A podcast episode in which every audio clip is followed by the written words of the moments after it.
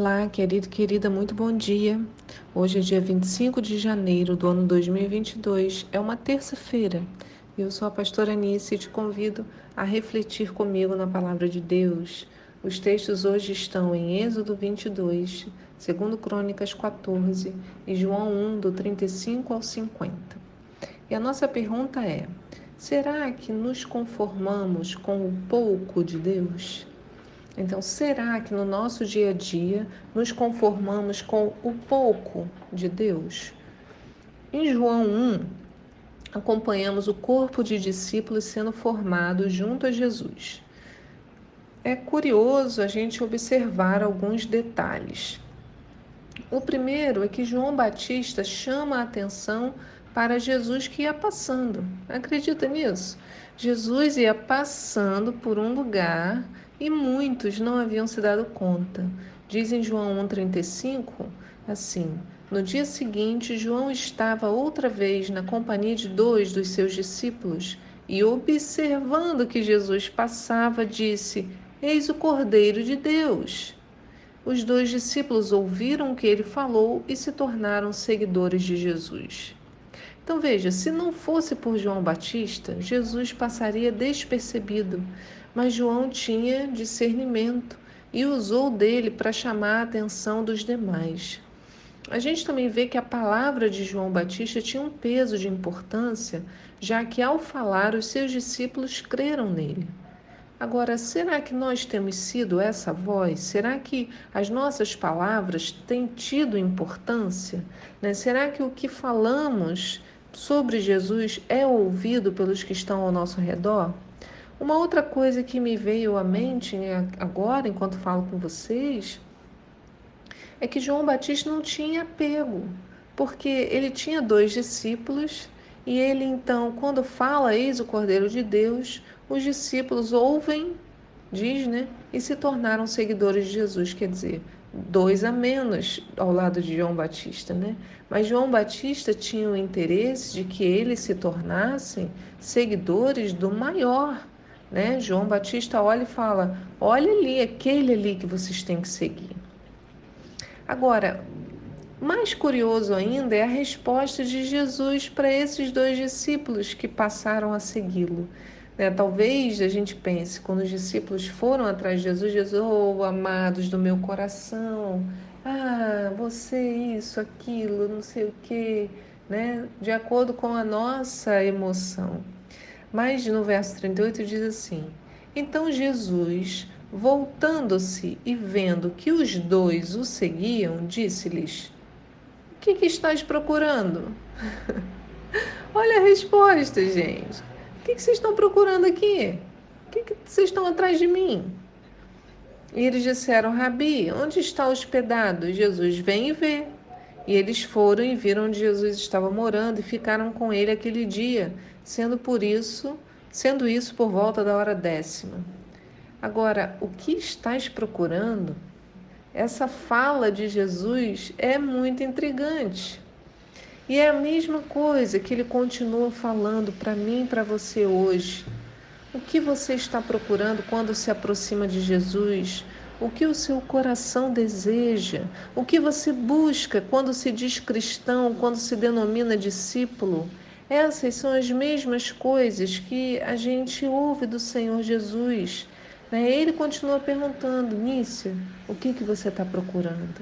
Nícia, o que está no seu coração? O que, que você tanto procura? Né? Eles já estavam diante do Senhor e Jesus queria saber deles, o que, que vocês estão procurando fechar aqui a... Tem uma obra, começa bem cedinho. Então, o que, que vocês estão procurando foi a resposta do Senhor. Agora, em seguida, esses discípulos já começam a fazer discípulos. E sabe quem vai ser envolvido logo aqui nesse início? O apóstolo Pedro. Acredita que foi simples assim? No verso 40 diz: Um dos dois que ouviram João falar, então desses dois que João Batista falou, que seguiu a Jesus, ele era chamado André, e ele era irmão de Simão Pedro. E ele primeiro procurou seu próprio irmão, Simão, e ele disse: Encontramos o Messias.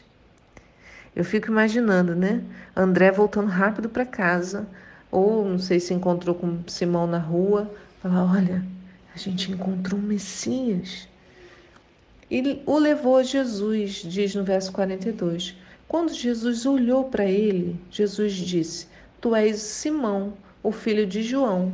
Tu serás chamado Cefas, que significa pedra. Então, na mesma hora, Jesus é, olha para ele e tem uma palavra para ele. Mas talvez a gente esperasse um chamado muito especial, algo muito poderoso. Mas o que aconteceu com Pedro foi apenas um encontramos o Messias. E Pedro foi até lá. E no seu encontro com Jesus, o que, que acontece? Jesus troca o nome de Simão para Pedro em referência a uma característica que via nele. E começa ali o ministério do apóstolo Pedro, como nós veremos em breve. Né? No, no, eu vou pregar sobre a vida do Pedro e a gente vai ficar muito assim intrigado né, com a vida dele. A vida de Pedro me, me intriga mesmo. Eu gosto muito de estudar sobre a vida dele, me deixa assim muito assim impressionada. Mas a parte do texto que deu origem à nossa pergunta hoje está nesses próximos versículos. Jesus encontra-se com Filipe, então a gente já tem aqui André, a gente tem é, Simão, que se torna Pedro, o outro ainda não, não aparece o nome dele aqui, e Jesus encontra com Filipe e o chama para tornar-se um, um discípulo. E como foi esse chamado? Sobrenatural? com anjos cantando aos céus. Nós esperamos tanto isso, né? Que tem que ser uma coisa muito, ah, para participar de um ministério tem que ser um chamado. Não foi isso, não. Jesus encontrou com Felipe na rua e disse, ó, no verso 43. No dia seguinte, Jesus decidiu ir para Galiléia. Quando encontrou a Felipe, disse-lhe: Segue-me.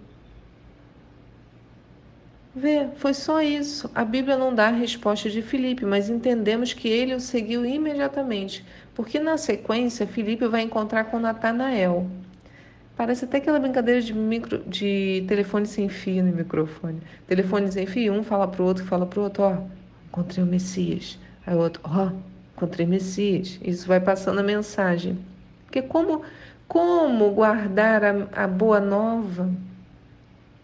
Né? Então, um vai passando para o outro, passando para o outro.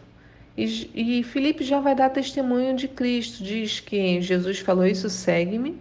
E aí diz, ora, Filipe era de Betsaida, a cidade de André e de Pedro, né, os dois irmãos. Filipe encontra Natanael e disse-lhe, encontramos aquele sobre quem Moisés escreveu na lei e a respeito de quem também escreveu os profetas, Jesus de Nazaré, filho de José. E Natanael disse-lhe: E pode ver alguma coisa boa de Nazaré? E aí Felipe respondeu-lhe: Vem e vê. A resposta de Felipe é vem e vê, né? Ele não ficou ali fazendo um discurso, falando, ah, Natanael, por que você está falando dessa maneira? Ele é o Cristo, tem certeza.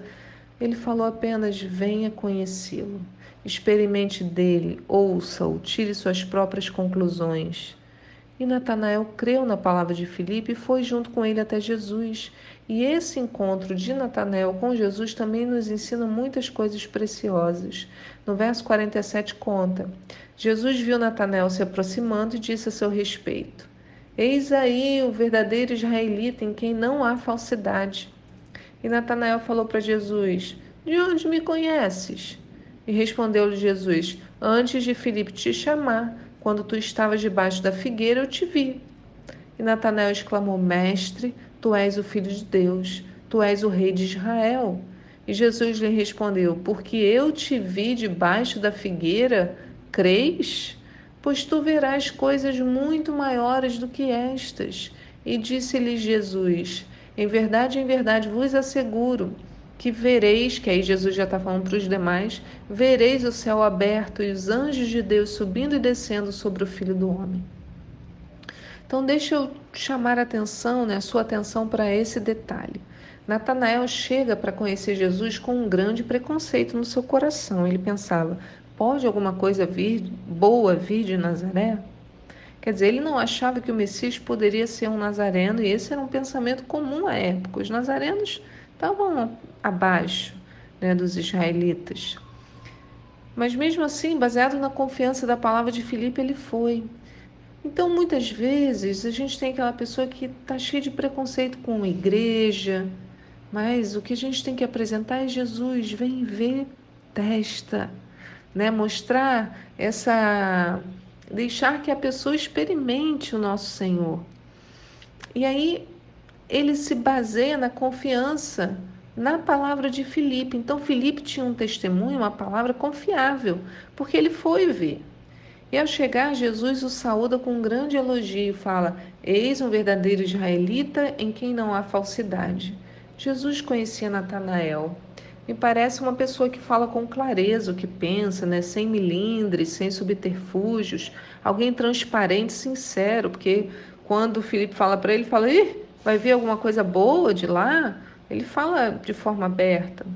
E quando Jesus fala isso para ele, né? quando Jesus o elogia, assim, se a gente entender como elogio, fala: Eis o verdadeiro israelita em quem não há falsidade.